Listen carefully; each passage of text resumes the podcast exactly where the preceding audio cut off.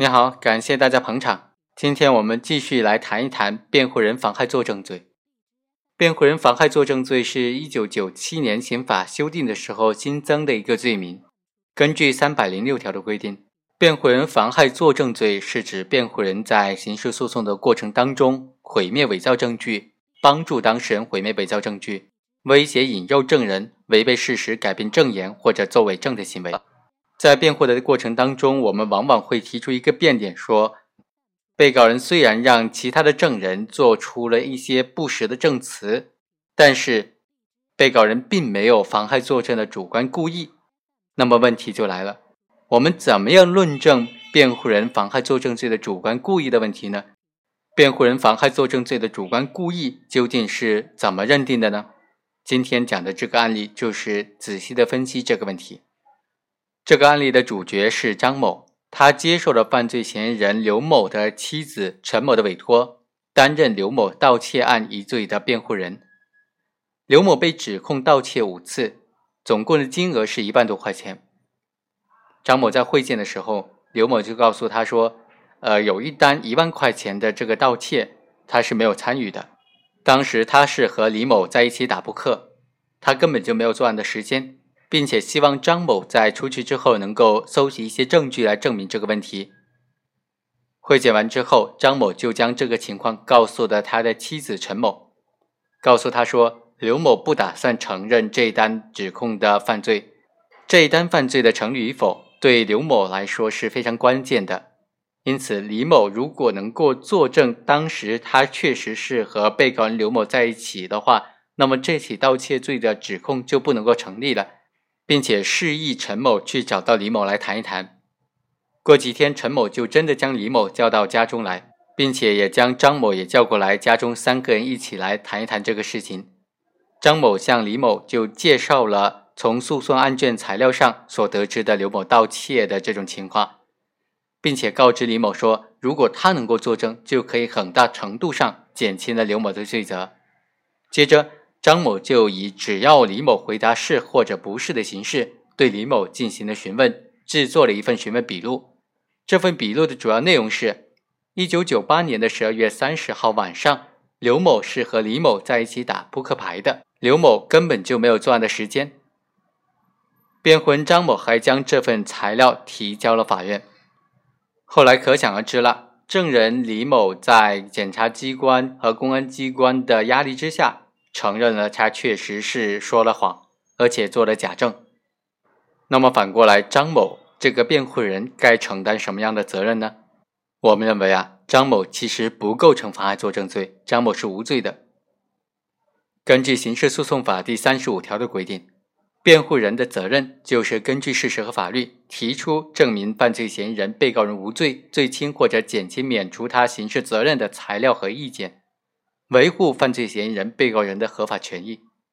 因而辩护人常常是需要积极的开展工作的，取得有利于犯罪嫌疑人、被告人的证据，这就很容易让人产生这样一种表象，认为说你辩护人就是会不择手段的开脱、减轻犯罪嫌疑人、被告人的罪责，这让人误会说辩护人从事了参与伪造证据等等妨害作证的行为，所以我们认为。如果仅仅凭辩护人调查取证的积极态度和某些取证行为来推断辩护人的主观故意，很容易会得出片面的结论。针对这些特点，我们认为在司法审判的实践当中，应当严格的区分和把握辩护人依法履行法定职责和妨害作证行为之间的界限。虽然豁免辩护人履行职责当中的一切不正当的行为的法律责任显然是不适当的，但是。不适当的扩大辩护人应当负的法律责任的范围，势必会限制甚至变相剥夺辩护人行使辩护的权利。刑法第三百零六条第二款也规定说，辩护人提供、出示、引用的证人证言或者其他证据事实，不是有意的伪造的，不属于伪造证据。这其中有意应当理解为仅限于直接的故意。即辩护人明知道自己的妨害作证的行为会妨害刑事诉讼活动的正常进行，而积极的追求这种结果的发生，我们认为，认定辩护人是否具有妨害作证的主观故意，应当注意以下的几个方面。首先，要结合个案的外部条件和辩护人的职责义务，判断辩护人是否存在明知的充分条件。本案当中，张某将他制作的关于李某的调查笔录提交给法庭，客观上妨害了刘某盗窃案的正常的审判活动。但是，只有认定张某主观上具有妨害作证的直接故意的时候，才能够追究他的刑事责任。因此，必须证明张某明知道刘某就他第三次盗窃所做的翻供就是虚假的，而且明知道一九九八年十二月三十日晚。刘某和李某并没有在一起打扑克牌。从本案现有的证据来看，没有证据表明刘某翻供的时候有充分的条件可以使张某断定该翻供陈述是违背事实的。同样，张某向证人李某取证的时候，也没有充分的证据证明张某明知道李某所做的就是虚假的证言。第二，要从辩护人的客观行为入手，分析他是否具有明知。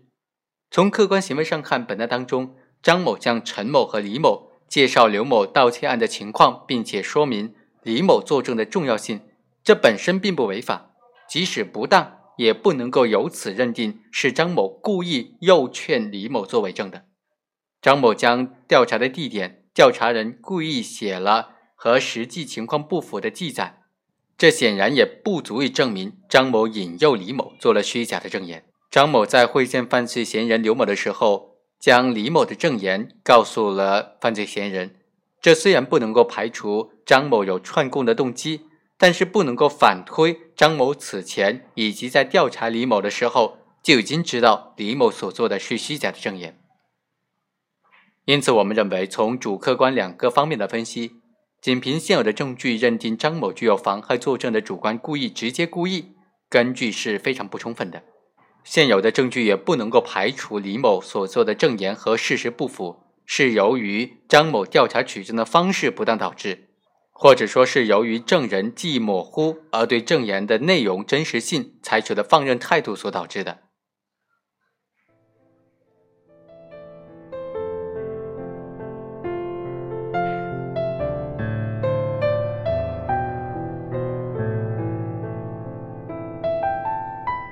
以上就是本期的全部内容，我们下期再会。